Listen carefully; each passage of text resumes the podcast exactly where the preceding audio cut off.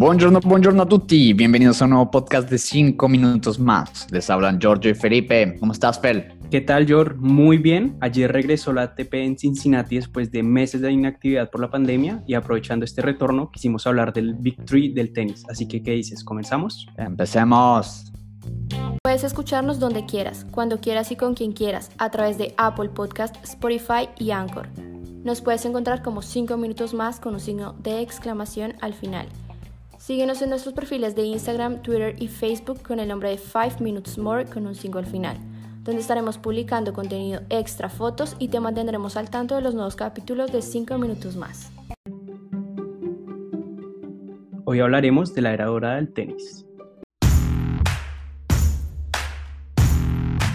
It's hard to put into words. I think us in the commentary booth and on the sidelines and journalists, we have a, a hard time communicating and conveying what these three men have done for the sport.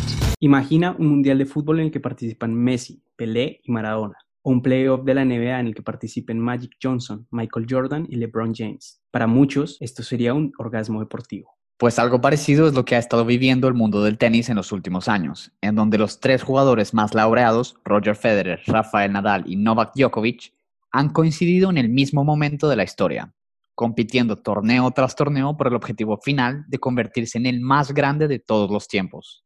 Las comparaciones son algo típico en el deporte. Messi, Cristiano, Maradona, Pelé, Marc Márquez, Valentino Rossi, Nicky Lauda, James Hunt. Sin embargo, comparar a cualquier deportista con objetividad es un trabajo muy complicado porque hay que valorar muchísimos aspectos. Es por eso que en este nuevo capítulo de 5 minutos más hemos decidido hablar del impacto del Big Three en el mundo del tenis como un todo. Como dijo Clint Eastwood en Dirty Harry, las opiniones son como los culos, cada uno tiene el suyo, y este es el nuestro. These guys have changed uh, men's tennis in so many ways, and uh, we almost wish in some ways they will never retire, but they might still do more history. We, we just have to wait and see.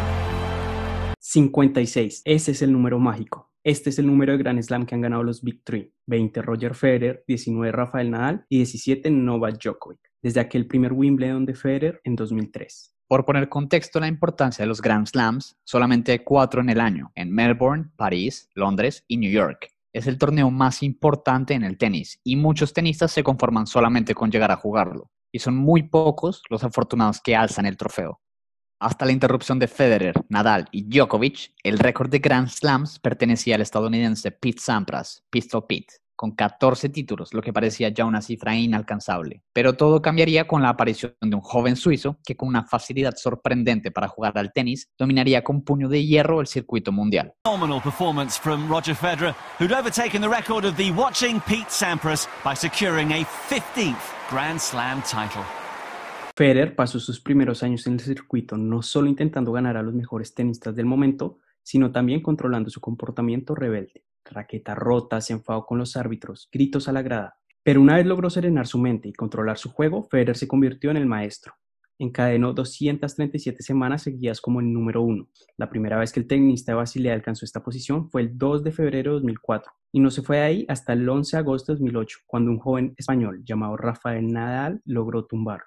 Sin lugar a dudas, el punto débil de Federer ha sido Rafa Nadal. Con un estilo totalmente opuesto, el tenista español se convirtió en la mayor pesadilla del suizo. Esfuerzo, dedicación y muchísimo entrenamiento son las características que definen su juego. Y claro, hay que mencionar la tierra batida, la superficie predilecta de Nadal. Sería el escenario de sus primeras victorias ante Federer, pero poco a poco y sobre todo gracias a trabajo psicológico comenzó a ganar en otras superficies y el momento decisivo llegaría en 2008 sobre el césped de Wimbledon, donde tras casi cinco horas de partido, Rafa Nadal se coronó ante un Federer que dominaba el Grand Slam londinense. Aquel partido convertiría los enfrentamientos Nadal-Federer no solo en la mayor rivalidad de la historia del tenis, sino que también en una de las mayores rivalidades del deporte. El binomio Fedal se compartirían los dos primeros puestos del ranking hasta el 2011, año en que un tal Novak Djokovic llegaría para quedarse.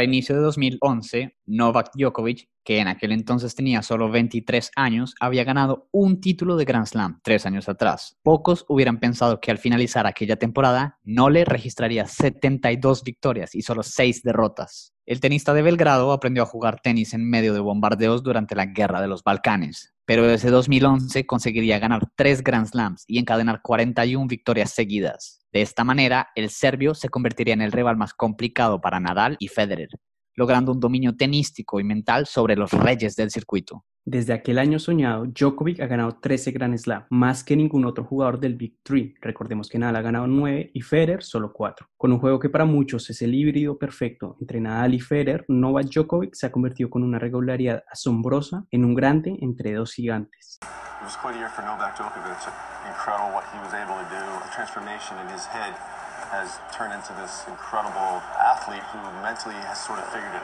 Cada aficionado del tenis en el mundo tendrá sus razones para afirmar que Federer, Nadal o Djokovic es el mejor del mundo. Es que han sido más de 17 años de dominio casi total por parte de estos genios. Solamente cuatro jugadores, Andy Murray, Stan Wawrinka, Marin Cilic y Juan Martín del Potro han roto esta dictadura tenística en momentos muy puntuales. Su grandeza se pone en prueba en cada nuevo torneo. Cuando crees que Federer es el mejor, aparece Nadal o Djokovic. Cuando crees que Novak es superior, aparece cualquiera de los otros dos jugadores. Cuando crees que es el momento de la nueva generación, llega uno de estos tres monstruos y te cierra la boca. Es que la diferencia con el resto de jugadores es enorme, pero la igualdad entre ellos lo es aún más. Son máquinas perfectas para jugar al tenis en hierba, arcilla y cemento. La próxima semana comienza una nueva versión del US Open, que aunque marcado por la pandemia y las bajas de jugadores como Federer y Nadal, será una nueva oportunidad para ver crecer el legado de los Big Three. Una oportunidad de oro para Djokovic, de acercarse aún más a esos dos gigantes que alguna vez veía en el horizonte. Bueno, bueno, con esto llegamos al final del podcast de hoy. Esperamos que lo hayas disfrutado. Recuerda seguirnos en nuestras redes sociales para estar enterados de cuando publicamos un nuevo capítulo de 5 minutos más. Nos encuentran como 5 Minutes More con un 5 al final. Y en el próximo podcast tendremos una edición especial. Así es, es el último podcast de la primera temporada de 5 minutos más. Así que no se lo pierdan. Y hasta aquel entonces, chao, chao. Hasta el viernes, gracias. I mean, it's incredible. 10 years ago, they were 1, 2, and 3. And they're one, two, and three right now.